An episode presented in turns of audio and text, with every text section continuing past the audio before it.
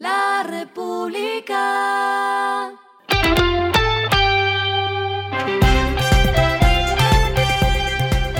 Al final de la jornada, esto es lo que debes saber sobre el comportamiento de los negocios, las finanzas y la economía. Las movidas de hoy fueron. Cementos Argos y Celsa inauguraron una granja solar con más de 2.100 módulos fotovoltaicos en la planta de Cementos Argos en Choloma, Río Blanquito, en Honduras. El grupo empresarial invirtió 1,2 millones de dólares para que ésta pueda suplir 25% de la demanda de consumo eléctrico de la planta.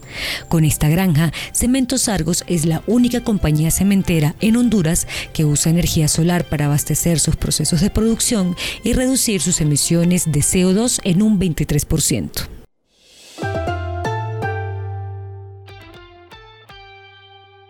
El ministro de las TIC, Mauricio Liscano, dijo que si no se llegaba a un acuerdo entre Tigo y UNE antes del próximo 11 de octubre, el gobierno intervendría en la situación por la que pasa la empresa. Abro comillas, si el 11 de octubre no hay un acuerdo con capitalización por parte de los socios o dilución por aprobación del Consejo o una solicitud de entrar a la ley 550, hoy 1116 capítulo 11, pues el gobierno entraría a salvar la empresa. Cierro comillas. Esta frase la dijo Liscano en el Congreso de la República.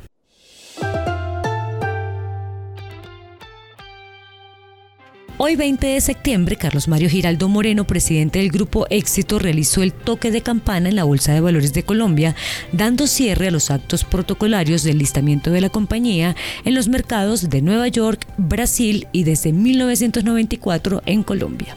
El Grupo Éxito planea invertir 125 millones de dólares entre Colombia, Uruguay y Argentina. Lo que está pasando con su dinero.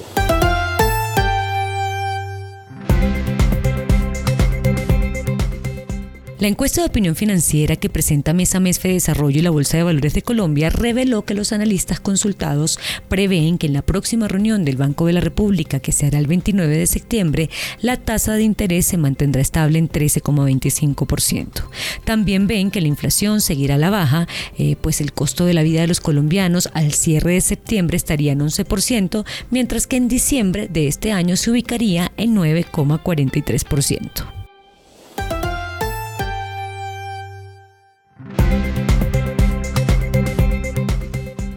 Los indicadores que debe tener en cuenta. El dólar cerró en 3.907,21 pesos, subió 4,67 pesos. El euro cerró en 4.188,33 pesos, subió 16,51 pesos. El petróleo se cotizó en 90,27 dólares el barril, la carga de café se vende a 1.300.000 pesos y en la bolsa se cotiza a 1,93 dólares. Lo clave en el día.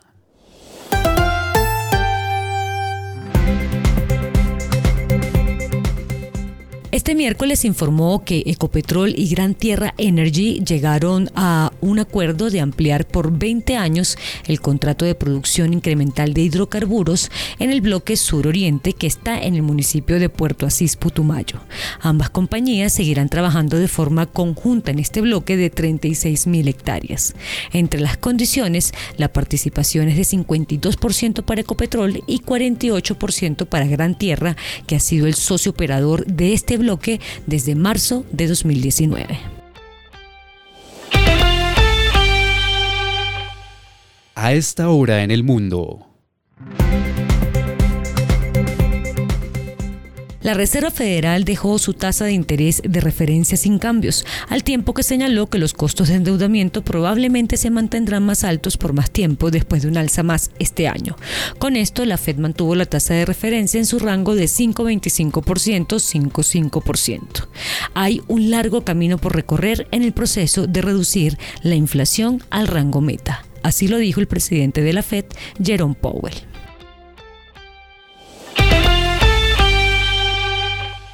Y el respiro económico tiene que ver con este dato. La República.